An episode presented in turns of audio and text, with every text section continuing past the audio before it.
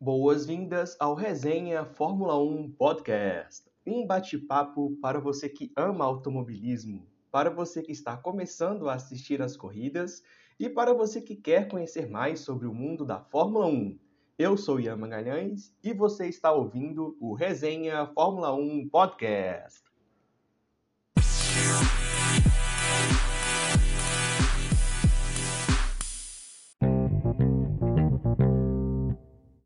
Começamos mais um episódio aqui no Resenha Fórmula 1 Podcast para falarmos da corrida desse próximo final de semana, Grande Prêmio da França, disputado no Le Castellet. É uma, uma pista uh, que, ofer que exige né, um carro bastante equilibrado. A gente sabe que ultimamente as corridas na França não têm oferecido uh, bons episódios, mas a última corrida em 2021 tiveram momentos ali bem interessantes ali é, da disputa Max Verstappen e Lewis Hamilton. E a gente está vindo numa série de corridas boas, né? Então a gente teve uma ótima corrida na Inglaterra, uma boa corrida também na Áustria. Tomara que a corrida da França também seja muito boa. Então o circuito da França, né? Então tá, tá, tá presente desde 1971. Também é um daqueles, daqueles daquelas pistas bastante tradicionais.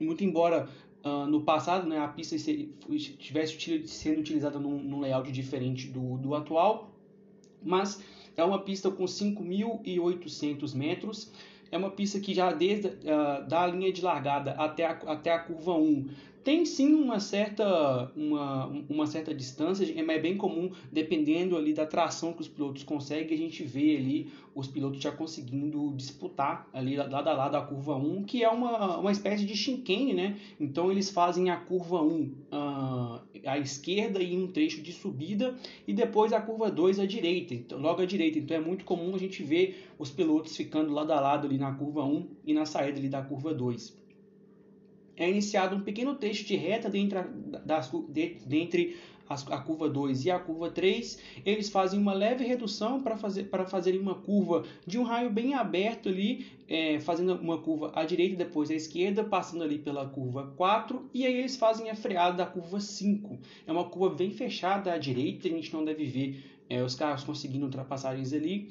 E aí eles vão para um, eles fazem uma, um, é um pequeno trecho reto até a curva 6, onde se inicia uma curva à direita, e aí vem um trecho de pé embaixo, passando ali pela curva 7. Então, fazendo essa curva de, de, de raio aberto para a direita, inicia-se um trecho de pé embaixo, onde a gente vê ali Uh, onde a gente vai, levar, vai ver os pilotos chegando à famosa reta Mistral. Né? Então a gente deve ver a, a maioria das ultrapassagens no fim da reta Mistral na freada da curva 8, onde a gente tem uma nova chicane fazendo ali as curvas 8 e 9, a curva 8 à esquerda, depois a curva 9 à direita, um longo trecho de aceleração até a curva 10, a gente costuma ver também ultrapassagens nesse, nesse trecho.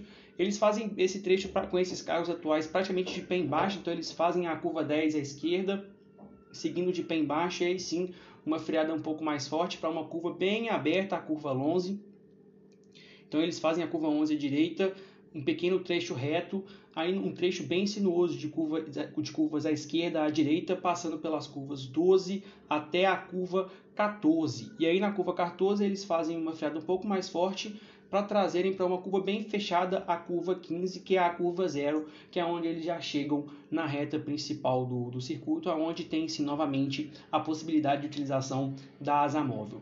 Então é uma pista que exige bastante dos que exige é, carros bastante equilibrados, principalmente em acerto de aerodinâmica, mas que também precisam uh, ter, ter, ter, ter bons motores para conseguir uh, aproveitar bem das, das retas que esse circuito possui.